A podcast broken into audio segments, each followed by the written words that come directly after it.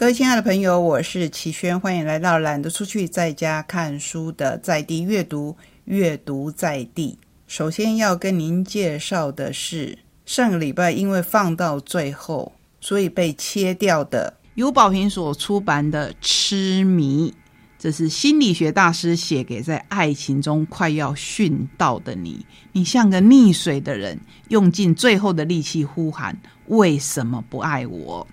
苏珊·佛沃这一位作者，相信到现在你已经不会陌生，因为他写出了很多人很喜欢而且很有感的一本书，叫《母爱创伤：走出无爱的阴影给受伤的女儿人生的修复书》，以及《有毒姻亲》，还有为什么他说谎却毫无罪恶感。情绪勒索这个字眼，在很多书上看过，他是最早提出的人之一。好，这本书又在说什么呢？执迷爱恋，囚禁了执迷者与他们眼中唯一的完美情人。四个特征教你区分，这是苦恋，还是属于强迫式的思考，可能伤人也自伤的执迷爱恋。第一就是。非常痛苦，满脑子都是对方，你时时刻刻都在想着对方，想他现在在做什么，他有没有想我，他会关心我现在在做什么，如同我关心他在做什么一样吗？第二，对执恋的对象有难以满足的渴望，渴望拥有对方或是被对方拥有。第三，被拒绝或者得不到肉体上或是精神上的满足。第四，被拒绝和得不到的结果是开始行为失常，而不是收敛。多少次你会这么以为？我找到唯一的完美情人，他是怕伤害我才骗我的，因为他爱我，他真的很爱我，只是他自己还没有发现。多少次你会自我鞭打？我怎么会施暴？我竟然让这种事情发生在自己身上，都是我的错，我就是离不开他。还有，因为极度缺乏爱而极度渴望爱，这一句话我觉得真的很重要。你问问自己，是不是极度缺乏爱，所以你才会极度渴望爱？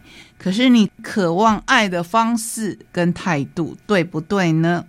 殖民爱恋看似激情又浪漫，比如说追求一个女生的时候，天天去站岗，送她很多很多的玫瑰花，尤其是在施暴以后，这算是爱吗？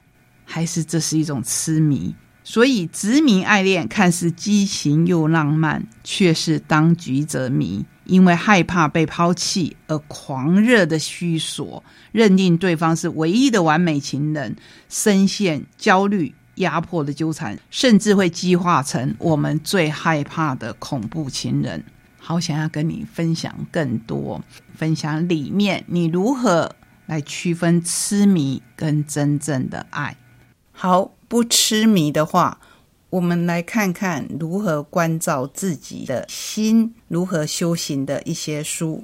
首先跟您介绍早安财经文化难得出版的一本跟财经没有那么直接关系的《成为自己的光：卡巴拉梦行者的生命奇航》，作者是凯撒琳·仙伯格，译者童桂山。潜意识的运作与梦息息相关，梦会影响到物质世界。你以为它是虚幻的，但它的作用是真实的。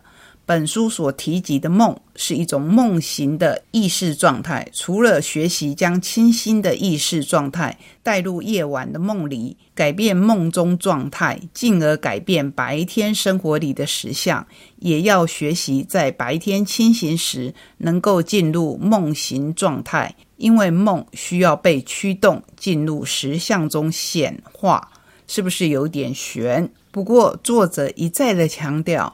醒过来做梦吧，觉察自己的奇异吸引子，一起来玩暂停的游戏，唤醒内在魔法师梅林，回应梦的必要性，英雄的梦中见，回归感官等等。他自己引圣经雅歌里面一句“我身睡卧，我心却行”来做作者序的副标。我这辈子一直是个梦行者。小时候听着音乐，我总能同时瞥见绚烂夺目的图像。我和仙子、天使们一起生活，能够自由出入他人的梦境。我不仅在梦中看见他们，还能帮助他们。我母亲说我痴人说梦，虚度生命，要我活得实际一点。但我以为自己已经够务实了。如果你的孩子跟你这样说，我想你的反应跟他的母亲应该也是大同小异。不过，本书真正希望可以帮助我们的是，清理你的内在空间，外在实相就会改变。首先，辨认出我们的情绪及受阻的本能，让自己锚定在感觉而非情绪之中。光是要厘清什么是感觉，什么是情绪，我觉得就是一个大功课。透过有意识的学习，以新的视野与敞开的态度去回应自己的情绪。而不是盲目的反应，这是一套完整的转化练习，引领我们突破瓶颈，辨识出生命中不断重复的负面模式，清理内在荧幕，修复心灵的伤痕，进而能在任何生活情境当中。随心所欲的启动及时应对机制，让自己的内在影像世界成为强大的工具，找到真正的生命蓝图。这样子介绍可能就没有那么悬了。只要你对这本书有兴趣，看得下去。慢慢的看，一定可以看出端倪。那我们接下来要来介绍一本你可能会觉得更玄的书，这是由第一次出现在我们节目的世子文化，就是我们在吃的那个奇亚世子文化所出版的《黎明行者》，来自光之家族昂树新人的智慧教导。你会发现这一本书，是因为你本来就是光与爱的光之家族，是地球的原始计划者。你曾和其他的家族成员共同把地球设计成一座星际的活图书馆，让许多不同的他用的不是存在，而是存有这两个字。让许多不同的存有都能来地球交换资讯。如今你再次投身到地球，透过解放和提升为多次元自我，从而在其他存有的掌控当中重新解放地球和人类，活出光与爱。我自己看这一本书的时候。跟你一样，起先也会充满怀疑。看完以后，是不是就完全的相信？应该也不是，因为这世间充满了太多关于宗教、关于玄学、关于灵学，很多很多我们所不了解的学问。这些学问像比较具体的科学一样，都需要我们的了解。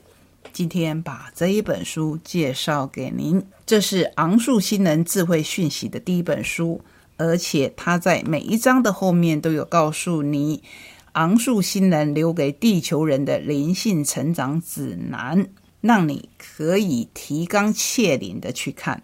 当然，你会问我什么叫做昂树新人？指的是金牛座当中的一颗星。作者芭芭拉·马西尼亚克。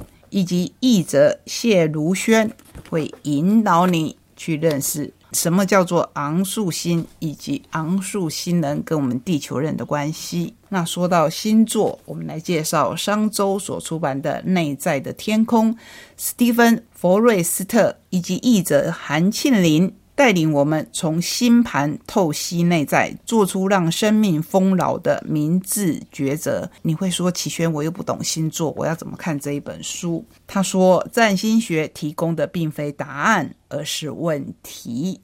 占星学提供的是一片蓝图，但如何在蓝图上找到方向，却是我们自己的事。占星学的终极目的是强化一个人的自我觉知。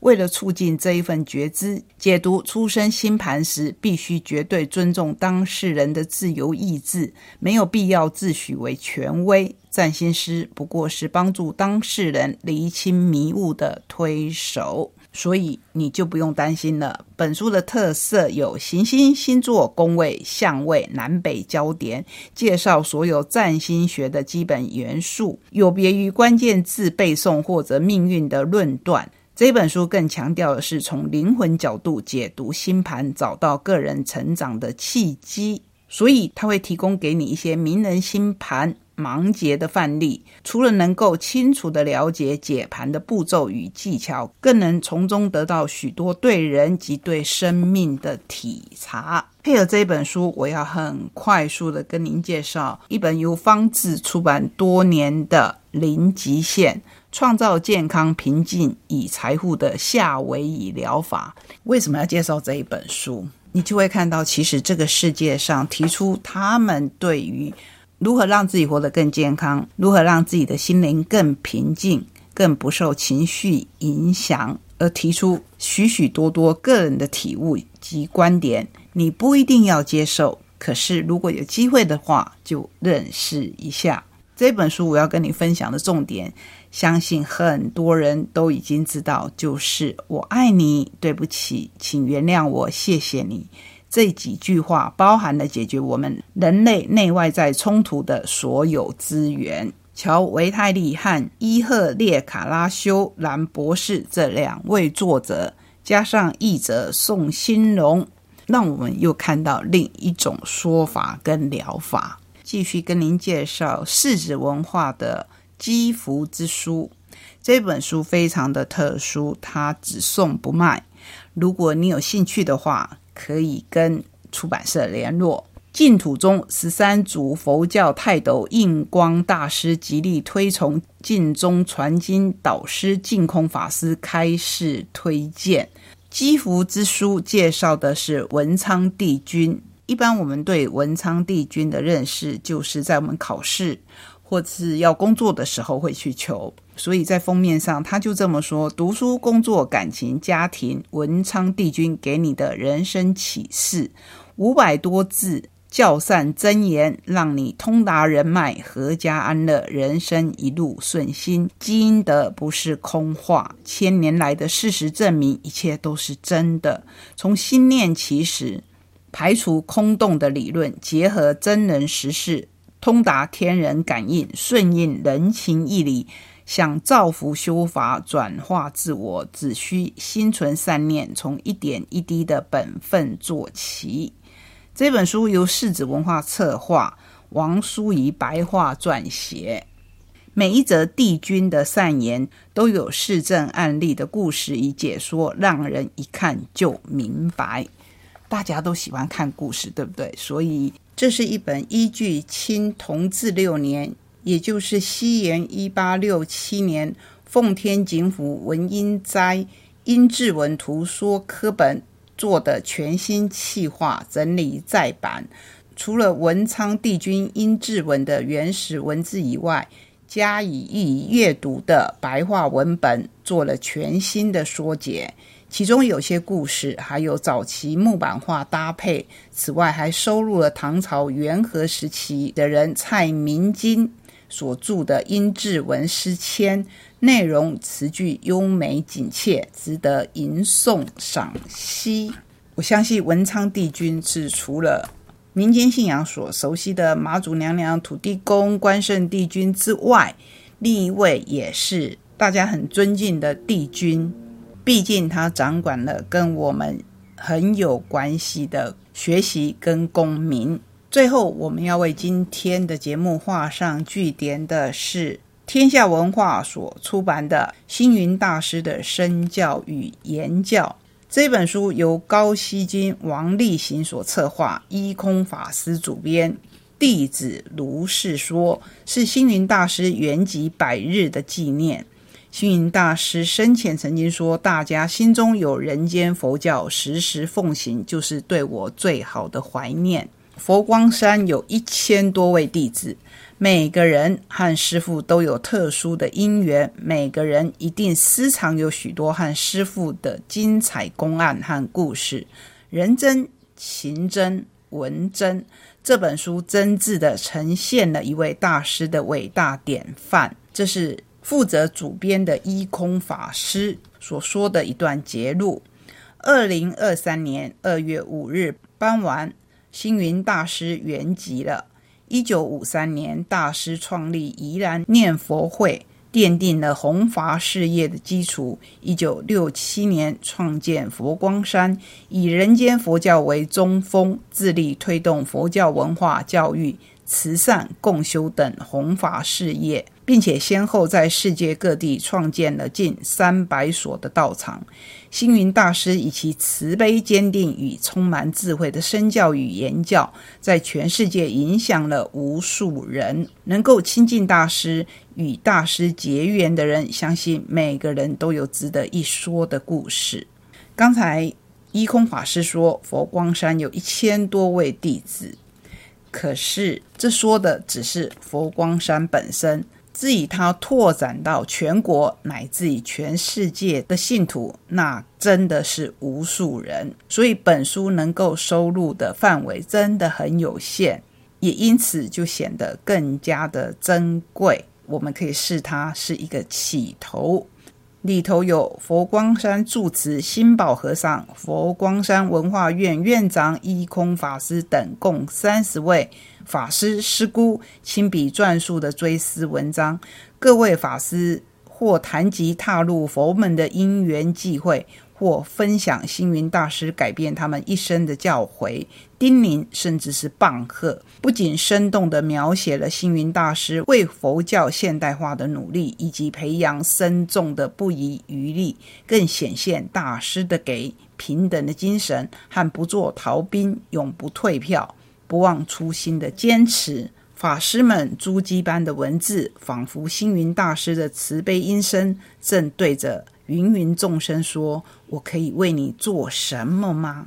我可以为你做什么吗？不管您是不是佛光山的信徒，我觉得这一句话都让我们很感动。所以我也问我自己：我可以为您做什么吗？我想我的力量很小，可是至少每个礼拜，我可以在空中跟您分享我读到的好书。”也希望你可以感受到这些书所带给我的喜悦。